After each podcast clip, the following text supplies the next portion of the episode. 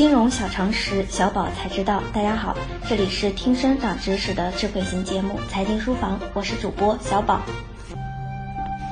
在中国经济转型的道路上，每每谈到财富管理这个话题，必定绕不开中国宏观经济这个大命题。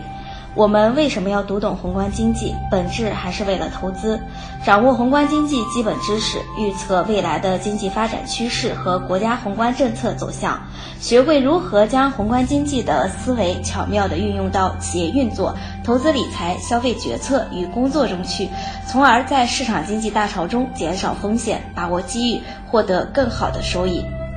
从今天开始，我们将通过几期节目来跟大家一起学习 GDP。货币供应量、通胀、通缩、CPI 等一系列宏观经济知识、理论以及对市场的影响。本期我们将一同来学习什么是 GDP。GDP 也就是我们通常所说的国内生产总值，可分成消费、私人投资、政府支出和进出口额这四个不同的组成部分。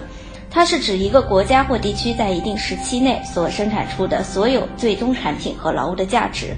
不但能反映出一个国家的经济表现，还可以反映出这个国家的国力和财富情况。目前，这是公认的衡量国家经济状况的最常用指标，全球各国都采用这种方式衡量本国的经济状况。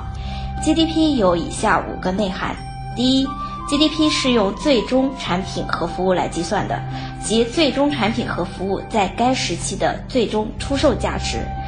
也就是 GDP 必须按当期最终产品来计算，中间的产品是不能计入的，否则会造成重复计算。第二，GDP 是一个市场价值的概念，它是用货币来加以衡量，通过市场交换来进行体现的。第三，GDP 一般仅指市场活动导致的价值，那些非生产性的活动以及地价交易、黑市交易等不计入 GDP 中。第四，GDP 是计算期内生产的最终产品价值，因而是流量而不是存量。第五，GDP 不是实实在在流通的财富，它只是用标准的货币平均值来表示财富的多少。但是生产出来的东西能不能完全的转化成流通的财富，这个是不一定的。一个国家或地区的经济究竟处于增长亦或衰退阶段，从 GDP 这个数字的变化便可以观察到。一国的 GDP 大幅增长，反映出该国经济发展蓬勃，国民收入增加，消费能力也随之增强。在这种情况下，该国中央银行将有可能提高利率，紧缩货币供应。国家经济表现良好，其利率的上升会增加该国货币的吸引力。反过来说，如果一国的 GDP 出现负增长，显示该国经济处于衰退状态，那么消费能力就会减低。这时，该国中央银行将可能减息，以刺激经济再度增长。利率下降，加上经济表现不振，该国的货币的吸引力也就随之降低了。因此，一般来说，高经济增长率会推动本国货币汇率的上涨，而低经济增长率则会造成该国货币汇率的下跌。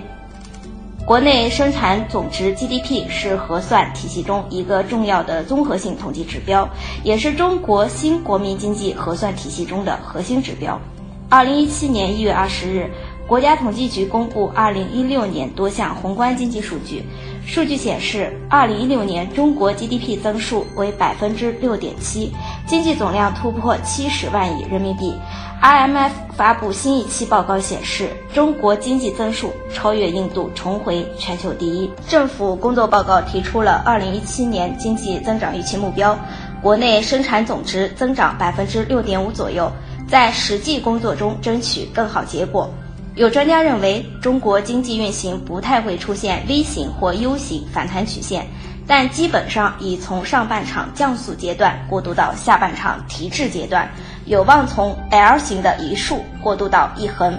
二零一七年有望成为中国经济触底并转入中速增长期的验证期。以上就是今天的内容，让我们节后再见。